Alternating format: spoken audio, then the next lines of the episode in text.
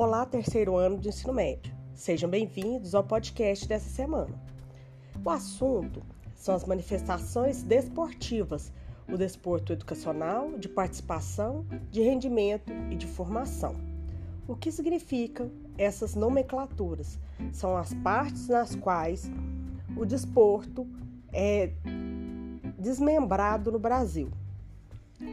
São várias manifestações esportivas que elas se diferem de acordo com a sua finalidade. O primeiro que nós vamos falar é o desporto educacional.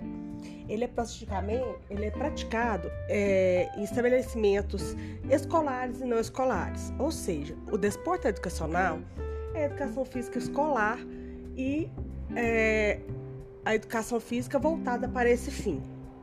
O objetivo é proporcionar o desenvolvimento integral dos alunos, dos praticantes, através dos valores. Ou seja, o objetivo não é competir, o objetivo é formar valores, né? É transmitir conhecimento.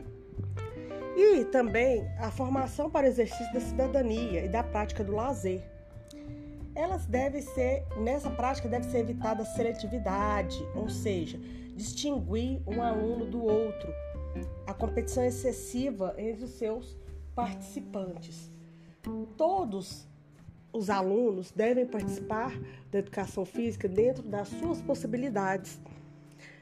E cada um tem uma, uma forma, uma maneira específica de estar participando. Não, não é, é ético separar os alunos por habilidade. Ou seja, o, o desporto educacional é aberto para todos os alunos, de todos os gêneros, de todas as raças e até mesmo para os alunos com deficiência que devem ser incluídos. Na LDB, que é a Lei de Diretrizes e Bases da Educação Nacional, estabelece que a educação física é conteúdo curricular obrigatório na educação básica, ou seja, em todos os níveis da educação. Já o desporto de participação é aquele que é praticado livremente por qualquer pessoa, seja é, em campeonatos desportivos, amadores que usam as regras oficiais ou na sua prática é, de diversão, sem obrigação de seguir regras. Um exemplo disso são as brincadeiras infantis. A finalidade é contribuir para a integração dos praticantes, promover saúde, lazer e qualidade de vida. É um esporte que você é, ou esporte ou uma prática esportiva que você escolhe para realizar livremente por gosto, por prazer. O desporto de rendimento compreende as modalidades esportivas de alto nível, que né, tem regras e competições internacionais e nacionais.